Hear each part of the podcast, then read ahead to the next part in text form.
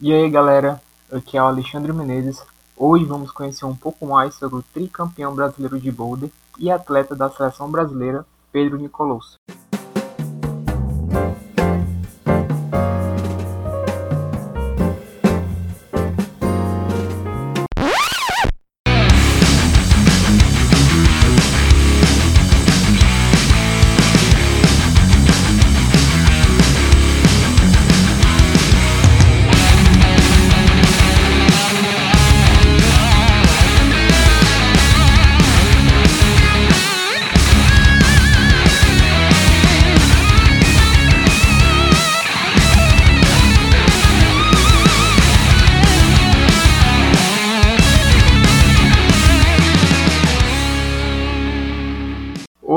Estamos com Pedro Nicolosso para conhecermos um pouco mais sobre sua história na escalada e sua jornada até se tornar um escalador de alto desempenho. É, Pedro, a gente podia começar falando um pouco sobre como você entrou na, na escalada em si. Como foi essa, essa sua introdução na, na, escalada? Claro, vamos falar um pouquinho sobre isso. Primeiramente, né, uh, só queria agradecer a todo mundo que está nos escutando aqui. É uma grande honra estar falando com vocês do Café e Magnésio.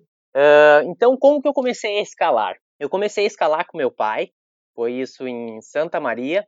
Uh, obviamente que o meu irmão também já escalava nessa época, eu fui, vamos dizer assim, o último da família a entrar na escalada, né? E eu comecei escalando na rocha. Isso foi muito divertido, a gente tinha uma, um grupo de pessoas muito unido e isso me manteve bastante conectado com o esporte, né? De estar em contato com a natureza, com amigos e foi muito bom para mim, muito gratificante. Então, escalada me pegou no como esporte favorito. Entendi. É, tu tinha mais ou menos que idade quando começou a escalar esse momento aí? Eu comecei a escalar quando eu tinha 12 anos de idade. Era bem, bem novinho, mas um pouquinho velho já, né, comparado com os padrões de hoje. É, hoje o pessoal tá começando com menos de 5 anos, já tá 6 anos, já estão... Exatamente, o pessoal já tá todo vapor, né? Verdade. É, mas teve algum momento assim que tu que tu viu nesse decorrer, a partir dos 12 anos, que tu viu, cara, eu quero fazer isso aí, o máximo da, que eu puder na minha vida, eu quero evoluir, eu quero competir, desde o início ou teve algum momento depois que teve esse pensamento, assim? Pois então, cara, a minha, a minha história de, de introdução à competição é, vamos colocar assim, um pouquinho triste, mas motivante, né? Porque uhum. quando eu era muito criança ainda, acho que eu tinha 12, 13 anos, eu fui subi o um morro, num lugar que era, obviamente, um pouco perigoso, e a gente acabou sendo assaltado. E daí eu fiquei com muito receio de subir o morro, mas como eu já estava muito ligado ao esporte, eu não queria parar de escalar. Então o que, que uhum. aconteceu? Eu disse, pai, vamos, vamos fazer um muro, porque eu quero continuar escalando e tudo mais, né? Então meu pai sempre me motivou, a gente criou um muro e eu comecei a treinar muito. E eu acabei me destacando muito em relação aos meus amigos, né? Eu estava muito forte e eu queria me testar. Não no sentido de ganhar das pessoas, mas no sentido de ver onde eu estava, né? Então, esse fato de eu apenas treinar em casa e não escalar na rocha me fez eu elevar o meu nível muito alto, né? E eu comecei a competir assim, cara. Essa foi a minha história de entrar na, nas competições. Entendi.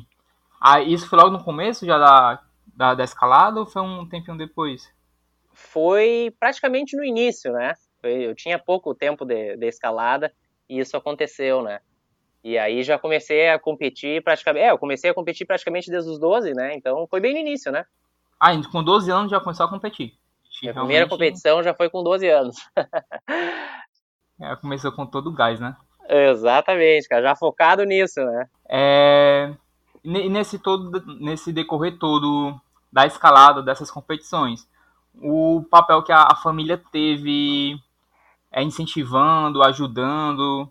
É, é, possível ver assim, nas redes sociais que, que o seu pai, Fernando Nicolosso, né, ele incentiva muito, posta muito, dá, dá um incentivo grande assim na, nas redes sociais dele. Para quem acompanha, é claro isso. Então, Exatamente. Como, como foi esse papel da, da família, assim, para ti? Ah, com certeza, né? O, o, meu pai, ele é uma pessoa que me, vamos colocar assim, que me apoia muito, ele me motiva muito, né? Porque para ele, eu estando feliz é o que importa para ele, né? Então, como eu me identifiquei no mundo das competições, ele faz de tudo para que eu me dê bem, né? No sentido de apoiar com passagens. Todo mundo sabe, né, que essas competições nacionais envolvem muitas coisas, né? Como apoio de cara, dinheiro, logística, até em termos de treinamento, né? Ele, meu pai sempre motivou muito, cara, a construção do muro, como eu te falei, né? Sim. E tudo mais. Então ele teve um papel muito, muito grande. E quanto às postagens, ele, ele gosta muito, né? Porque ele tem orgulho, né? Da onde, da onde eu cheguei, né? O que, que eu conquistei. Então ele acaba sendo mais ligado às redes sociais do que eu, né? E como eu não posto muito, ele quer que as pessoas acabem uh, tendo uma, um contato, vamos botar assim, mais próximo de quem eu sou, o que, que eu conquistei, o que, que eu estou fazendo no momento. Então ele acaba postando muito mais do que eu, né?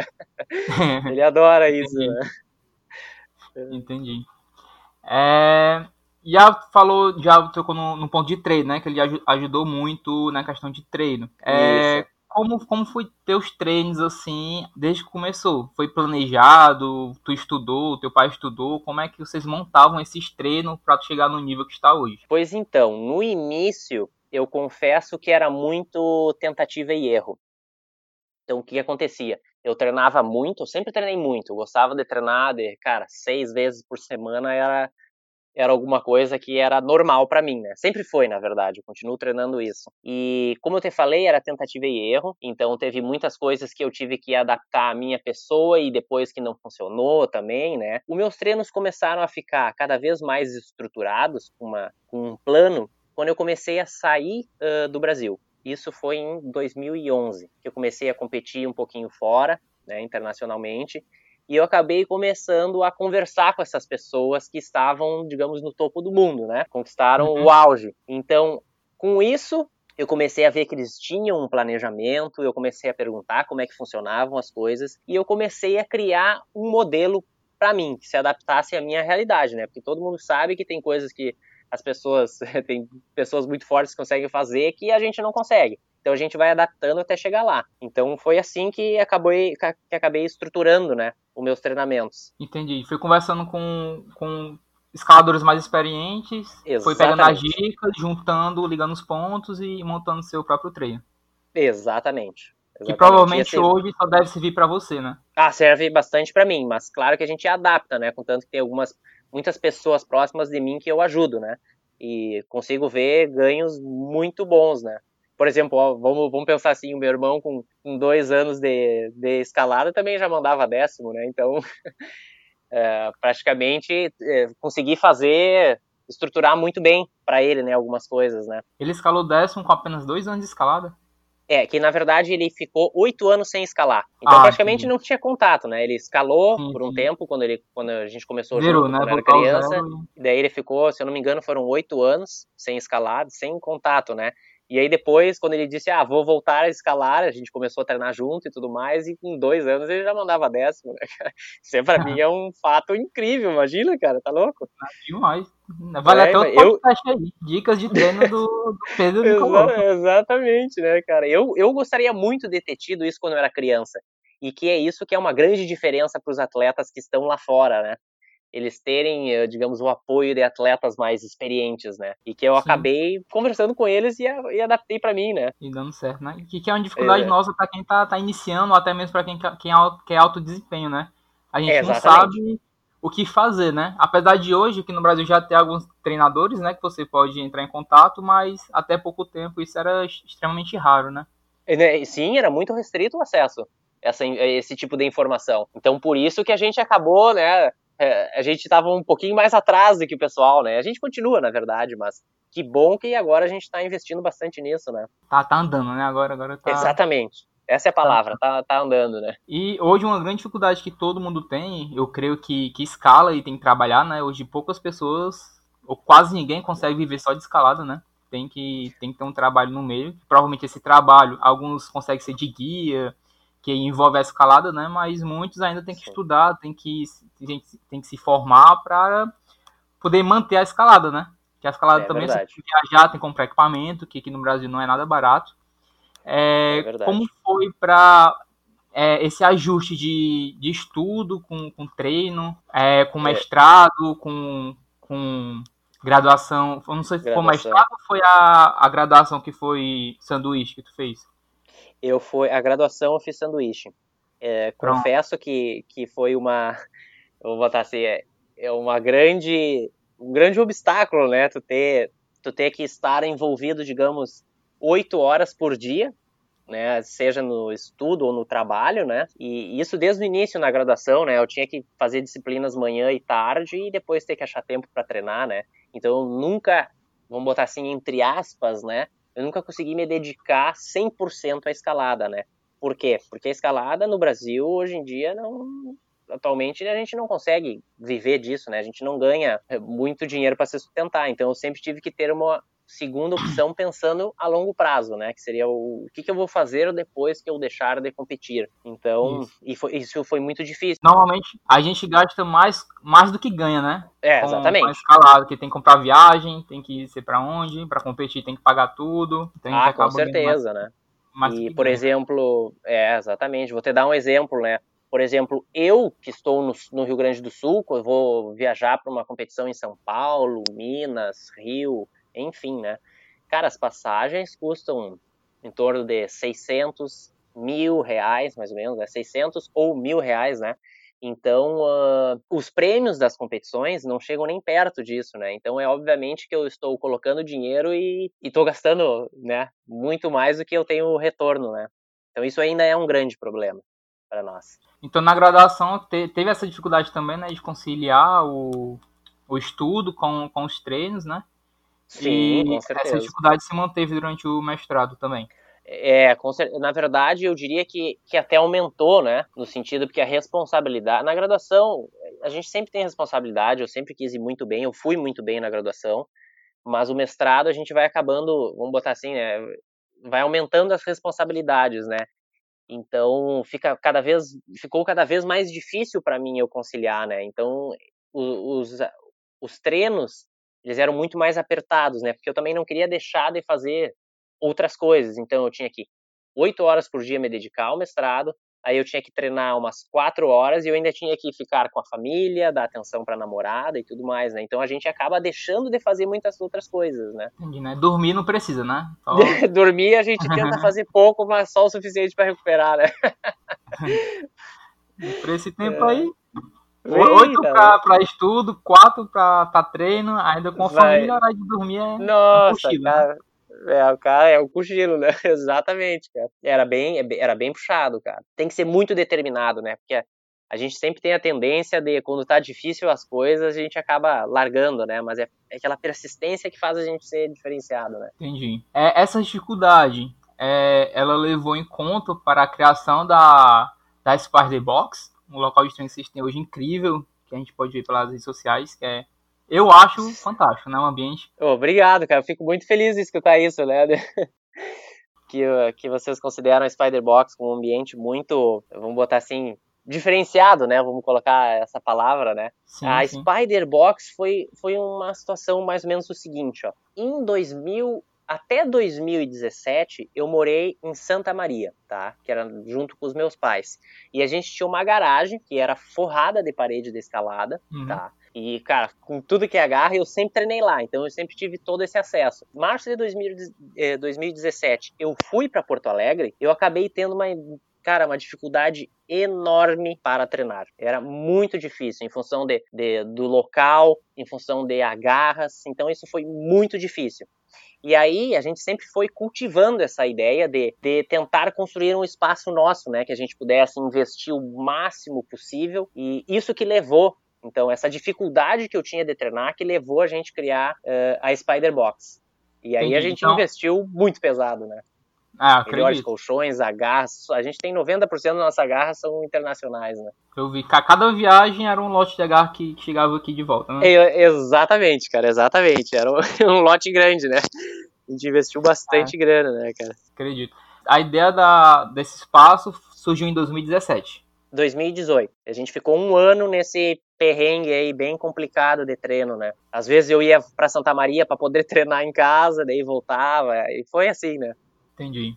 É, mas conquistou um espaço muito interessante, ah, né? É incrível, exatamente. Exatamente. Pedro, recentemente a gente teve o campeonato do Pan-Americano, certo? Aham. Uhum. Pan-Americano. É, eu queria que contasse um pouco como foi essa experiência atual, que tá fresquinha ainda, nesse, nesse PAN, velho. Nessa, nessa, nessa corrida atrás de uma vaga para as Olimpíadas. Sim. Uh, então, o Pan-Americano, eu diria que teve cara, inúmeros pontos positivos, né? E obviamente que a gente pecou em alguma. Eu posso falar por mim, né? Que a gente peca em algumas coisas, né? Uh, por exemplo, assim, ó, em termos de.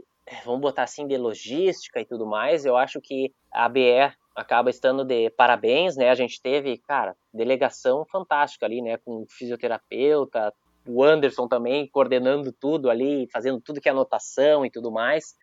Então a gente tinha uma, um plano muito bom, né?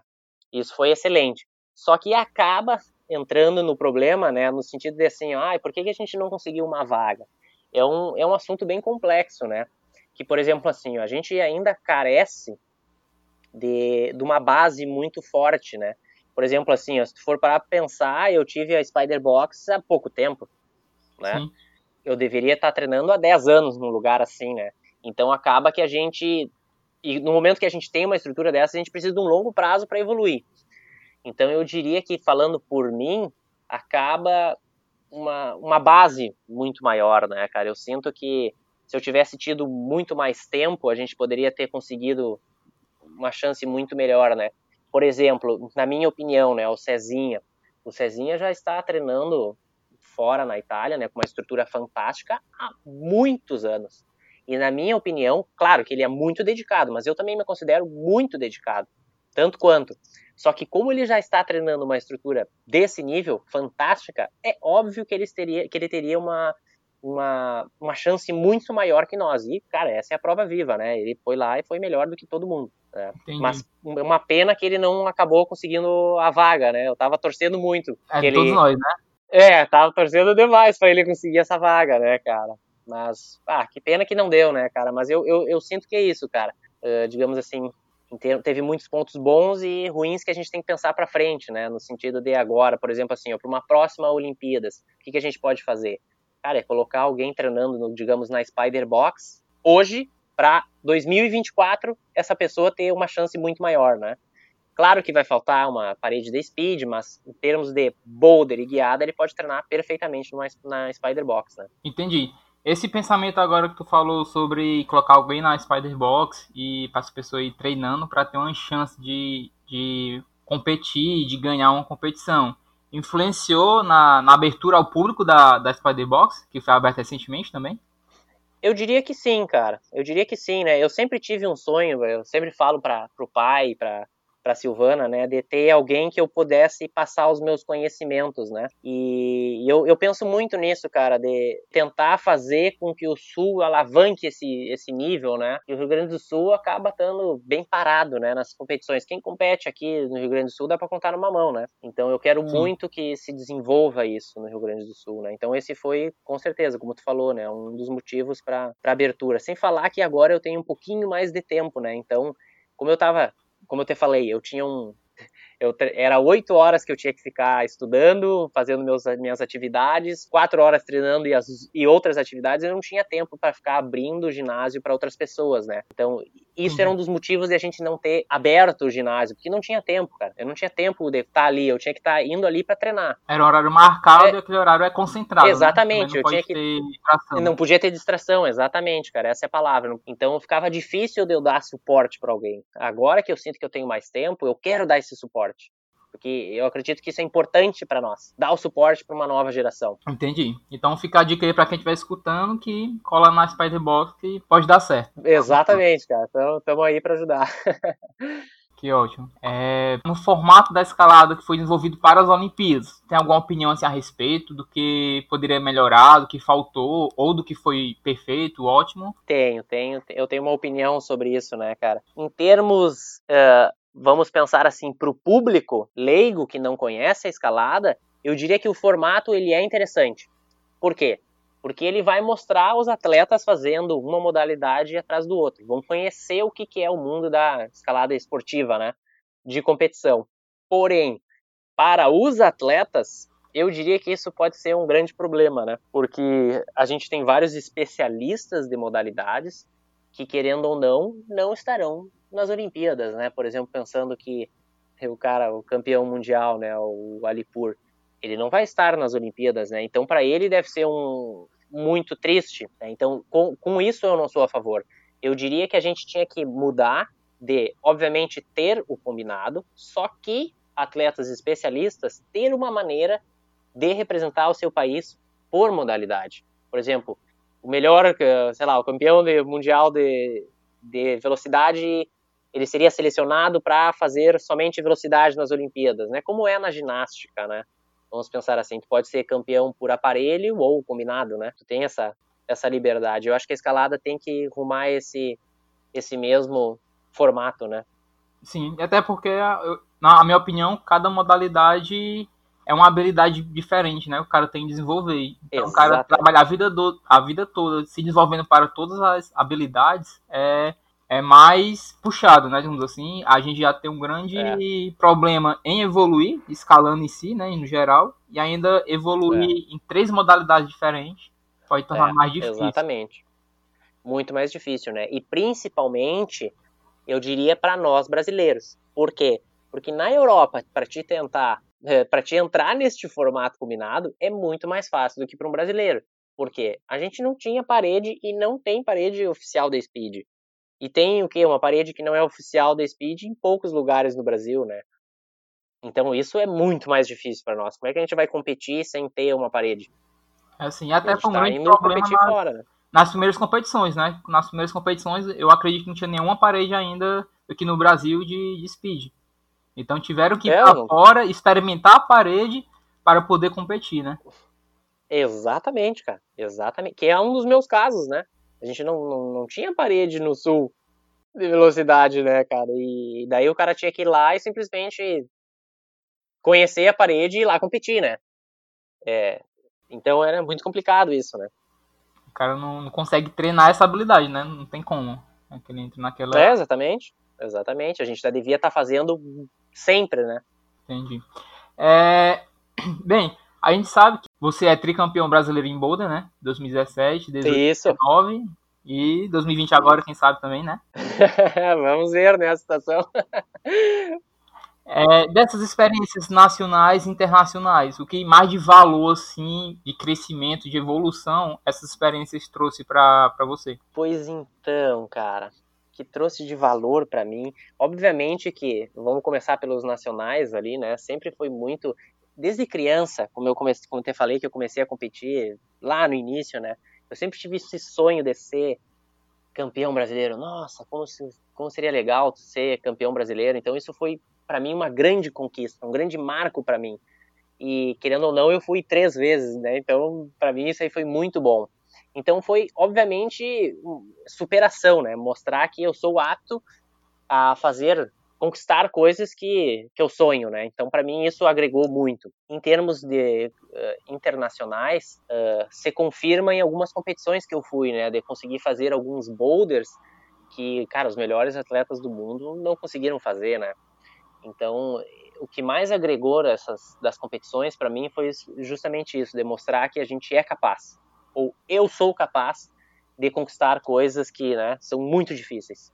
Então essa é a grande, a grande coisa que eu consigo agregar das competições. Né? Não sei se eu respondi bem essa tua pergunta. Sim, respondeu. A gente vai acrescentar também o que já foi dito, que é a troca de experiência e, a, e as dicas Exatamente. que também consegue lá fora, né? Que isso agrega o treino e, consequentemente, a, a evolução também, né? Exatamente, perfeito, é isso. É, agora, se falando da. Deixando um pouco já mais a parte de competição, falando da, da escalada em si, tu tem alguma preferência de escalada? Escalada em boulder, escalada em rocha, escalada tradicional? Tem algum assim que tu. É a paixão assim? Tenho, cara. Eu, quando eu vou. Por incrível que pareça, chega a ser engraçado de falar, né, cara? Mas eu amo escalar guiada na rocha. É impressionante. Eu não, não, uhum, eu não, eu não gosto muito de escalar guiada num ginásio. Não entendo porquê, mas na rocha eu me sinto muito bem. Eu adoro fazer isso.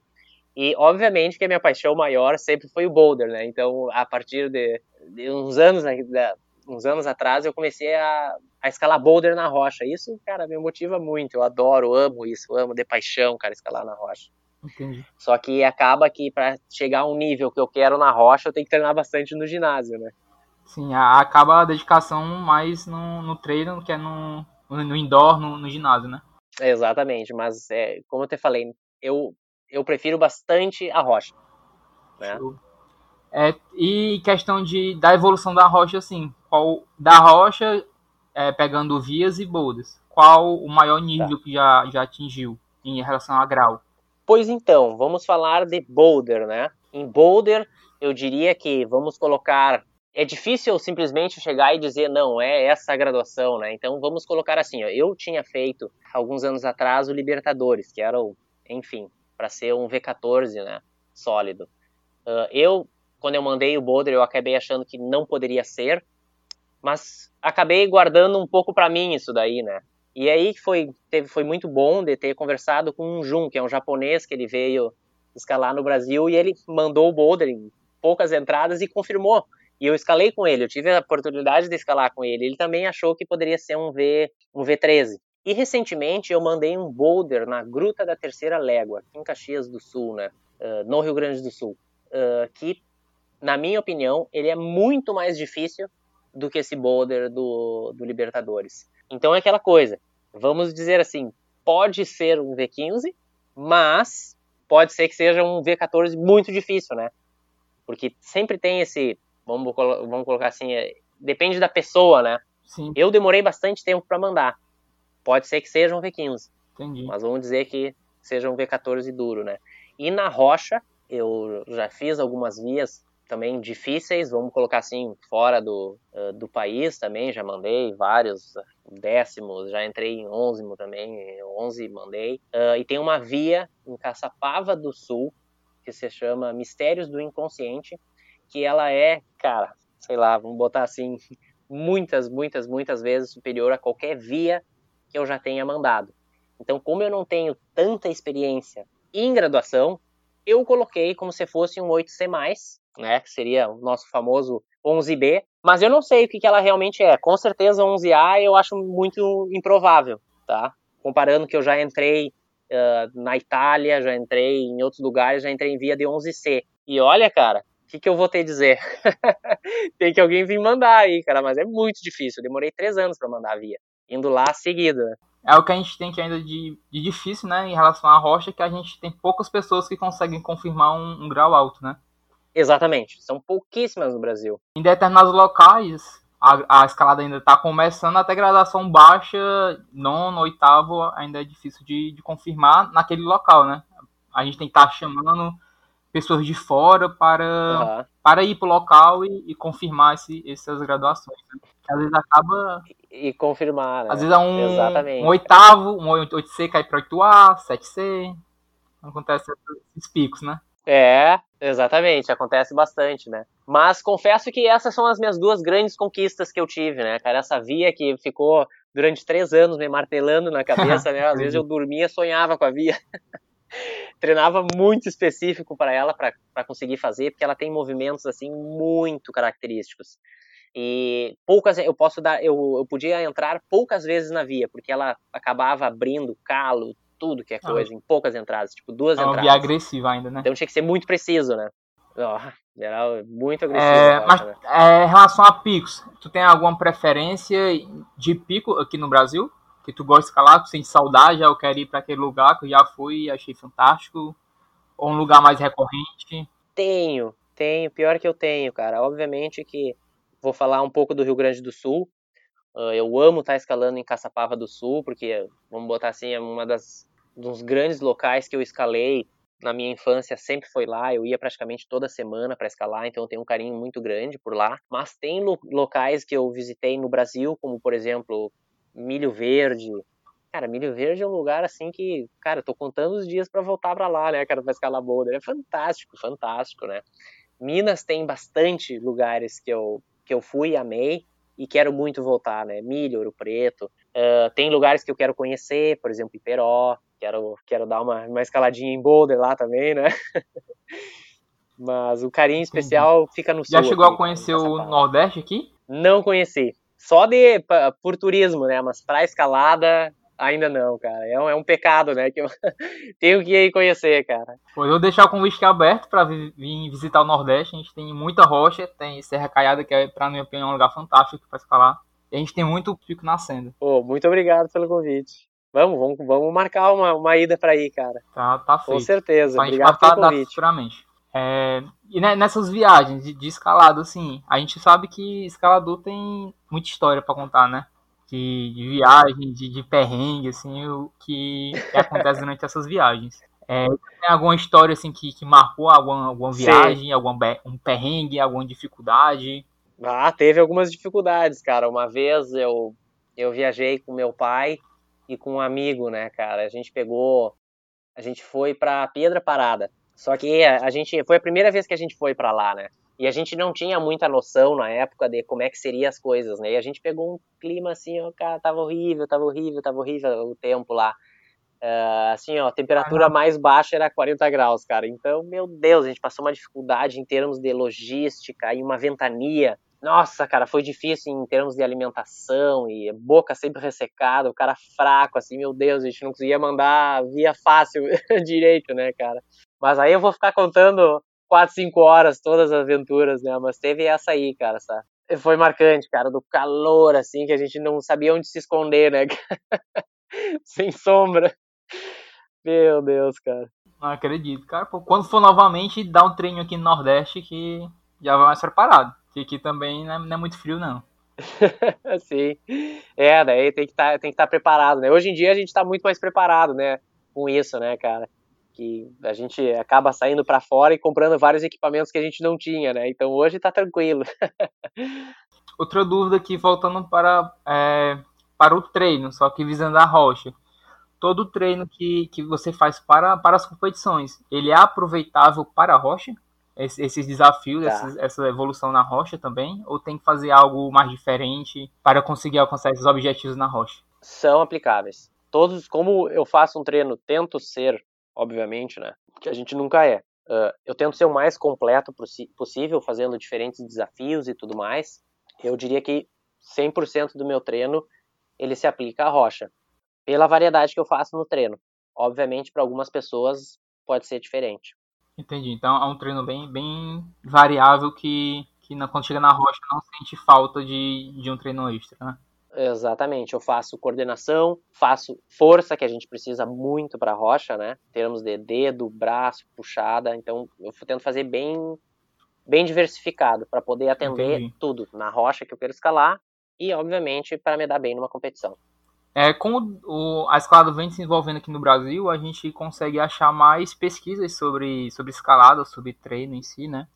E tá aparecendo treinadores, né? Tem gente, pessoas que estudaram e que conseguem aplicar um treino para uma uhum. pessoa individualmente. Tem acompanhado esse, esse nicho que tá, que também tá nascendo na escalada? Tu tem alguma opinião em relação à pesquisa? Há profissionais que estão aparecendo, que estão dando resultado já, já dentro da escalada aqui no Brasil? Pois opinião eu até eu tenho, cara. Eu diria que, como eu te falei, né, é sempre bom a gente ter cada vez mais profissionais, né, porque isso, querendo ou não, vai alavancar o nível da escalada brasileira. Obviamente que se a gente não tiver estrutura, muito dos que os treinadores vão nos passar, a gente não vai conseguir fazer. Por exemplo, há muito, muito tempo atrás eu ganhei algumas informações do, de alguns atletas lá fora que eu simplesmente não conseguiria aplicar aqui. Eles me falaram várias informações e, cara, eu cheguei aqui e eu não sabia nem como fazer, porque não, não tinha estrutura, né? Então, tenho acompanhado, eu tenho comprado alguns livros e tudo mais, né? Isso é muito bom, cara. Eu acho que também todas essas pessoas, pelo que eu tô vendo e eu converso com muitas dessas pessoas que são treinadores aqui no Brasil, eu acho que eles estão num caminho muito bom de, de encaminhamento, né? Os atletas estão, cara, subindo o nível muito com, com o apoio deles, né? Que a gente não, não tinha, né? Era cada um por si. Dentro dessa dificuldade de estrutura, né? Se a gente compra um livro importado ou importa um treino de, de alguém que treine lá fora, e para um, um brasileiro, o brasileiro ele já tem noção da, da nossa falta de estrutura, né? Então o treino ele já pode ser mais voltado com aquela dificuldade já lhe aliviando, né? Eu particularmente eu já tive, Exatamente. já comprei um treino, um treino online importado uma época e que é. tinha adaptações que eu tinha que fazer que eram absurdas, porque não tinha como realizar o, o treino aqui. Exatamente, cara. Nosso principal problema é a infraestrutura. É impressionante. É impressionante, cara. A gente vive da. Claro que é normal a gente ter adaptações. Mas o problema é quando a gente tem muitas e muitas adaptações, Entendi. né? Daí a gente não consegue fazer o que a gente precisa fazer, né? E esse é um dos grandes papéis de por que, que a gente não vai tão bem ainda. infraestrutura. O futuro da escalada no Brasil e, e no mundo afora, como é que tu enxerga esse futuro? A gente sabe que a escalada aqui agora está crescendo com as Olimpíadas, as pessoas estão conhecendo mais, que eu acho que até alguns anos atrás a pessoa falava escalada e a pessoa perguntava, isso existe, né? Como é que tu enxerga esse futuro aqui no é. Brasil e no, e no, mundo? Pois então, acho que no vamos, vamos colocar no mundo, eu diria que vai atrair muitos investidores, né? Porque eu acho muito improvável que a escalada não, não, ser, não seja um esporte, né, vamos botar assim, visualizado. Vai ser um esporte muito visualizado na, na, nas Olimpíadas, é um esporte muito atrativo, não porque eu amo a escalada, e tô, tô falando porque eu amo, né? Mas sim porque é um esporte atrativo a escalada. Então isso vai alavancar, vamos colocar assim, o investimento na escalada. Eu acho que novas estruturas pelo mundo vão surgir. No Brasil, a gente consegue já ver que a gente está se desenvolvendo bastante. Tem inúmeros ginásios que estão sendo construídos pelo Brasil, que estão trazendo muitas agarras internacionais, assim como eu estou trazendo, justamente para a gente, vamos botar assim, tornar o um investimento, né, para atrativo, né, para as pessoas. Então, eu acho que o Brasil vai se desenvolver muito e já está se desenvolvendo muito só pelo fato da, da escalada ter sido um esporte olímpico, né? Parando para pensar, a BE também, ela ganhou investi ganha investimentos, tá, tá, vamos colocar assim, em conjunto com o COB. Cara, isso é muito importante para nós, muito importante mesmo. Então vai se desenvolver bastante a escalada no Brasil. Essa visibilidade hoje está sendo bem mais notável, né? Tanto eu, eu acho assim, Principalmente aqui, né? Lá fora a gente tem já ginásios incríveis, né? É, enormes, tá em vários bem. lugares, lugares pequenos, cidades pequenas, a gente tem um ginásio bom. E é. aqui ainda a gente tem cidades grandes. Cidades grandes a gente tem, pode achar um, um ginásio bom, mas em cidades pequenas é, é murinho lá que a pessoa tem que construir se quiser treinar, né? Exatamente, cara, exatamente. Mas eu acho que isso pode vir a mudar, né, com, com o crescimento da, da escalada, né? Eu acho que vai mudar, na verdade. A gente teve, pô, a gente teve visibilidade agora até na Globo, né, cara? Isso, cara, teve muita gente perguntando, ai, o que, que é escalada, eu quero fazer, onde é que é, teve bastante isso, né? Isso é ótimo. É, é muito importante. Eu tiro por mim que a minha, a minha entrada na, na escalada, assim, foi assistindo um, um reality show, né? Ah, sim. Eu assisti uhum. um reality show, ouvi o Felipe Camargo escalar, eu olhei pra ele, cara, eu tenho que fazer isso. E, claro, o Beastmaster, né? Foi, exatamente. E, te, e fui atrás, é. procurei um tempo, um tempo procurando, pesquisando, que ainda não tinha informação aqui na minha cidade. Achei um grupo que escalava e consegui me, me agregar a esse grupo. Que bom que tu falou isso, cara, que confirma um pouco do que eu disse, né? É, é atrativo de ver. Sim. E daí chama a atenção das pessoas, né, cara? Exatamente. Então, então isso é muito bom, né, cara? A gente tem essa vantagem, vamos colocar assim. É sim, é, é muito. É bem impressionante. E assim, com essa mídia acontecendo hoje, vai, vai chegar muito iniciante, né? A gente pelo menos acredita que vai chegar muita gente iniciando, querendo iniciar a escalada. Então, Sim. tu tem alguma sugestão de como deve ser a entrada desse iniciante na escalada? Alguma sugestão, alguma dica, seja criança, adolescente ou já adulto? Sim, eu teria algumas dicas de. Eu, eu sigo um pouco a tendência que eu tive, né? Que eu diria para essas pessoas que estão iniciando o esporte justamente tentar levar um grupo. Pega os melhores amigos que tu tem, leva para o ginásio, que vai ser muito mais divertido, porque tu vai estar tá familiarizado, né? Vou botar com as pessoas. Então tu vai se divertir muito mais. Com isso, né? Tu vai, tu vai criar um laço assim de ah, eu, um, um, gostou, o outro também gostou bastante, vai ficar um puxando o outro, assim, vamos lá escalar de novo. Então vai ser muito, muito melhor, né? Sem falar que tu vai estar com teus amigos, cara, se divertindo, né? E, obviamente, eu recomendaria, depois de, de ir no ginásio, ou se quiser começar antes, né? Eu recomendo muito tentar achar uma pessoa experiente que te leve outdoor. Porque isso vai te fazer mostrar uma realidade totalmente diferente. E é muito bom estar na natureza, cara, de estar curtindo com os amigos, fazendo um esporte totalmente diferente, é muito legal eu recomendo essas duas dois, dois passos aí. Esses dois pontapés para a pessoa se inserir e ver se é aquilo mesmo que a pessoa quer, né? Se é, se é o, o que ela viu mesmo ou não, né? Exatamente. Eu recomendaria só se divertir por enquanto, cara. Pensa em treinamento um pouquinho mais para frente, depois de alguns meses, né? De... Passa um tempo se divertindo e depois, quando notar que precisa evoluir, quando a vontade de evoluir vier, né? Talvez iniciar um treino mais, mais sério, né? Exatamente, exatamente. E se for para competição, daí, enfim, né? Pode ser que seja um pouquinho diferente. Quanto antes, é, sim, melhor, né? Igual você que começou a escalar com 12 anos e 12 anos já começou a competir, né? É. Então, é, para encerrar, eu queria só, só perguntar é, quais a, as próximas metas que tu tem já para o futuro. Assim, talvez o campeonato desse ano, o brasileiro de boulder novamente, ou o internacional que esteja em vista, ou uma, alguma via, algum projeto. Sim. Pois eu tenho. Vamos, vamos falar um pouquinho, vamos, vamos pensar assim, ó, vamos, vamos deixar o mundo da competição, é, que é meio óbvio, né? É, obviamente, né, que o cara vai querer se dar bem nas competições, eu adoraria competir internacionalmente, isso é, né, com certeza, né? Mas eu diria que como grandes metas que eu coloquei, cara, é como eu tinha até falado lá no início, eu gostaria muito de poder ajudar alguém a conquistar o pouquinho que eu conquistei. Ser um campeão brasileiro, tentar conseguir passar por uma semifinal do campeonato mundial, esse seria a minha grande meta. E, obviamente, na Rocha eu tenho vários projetos em vistas que eu gostaria muito de tentar.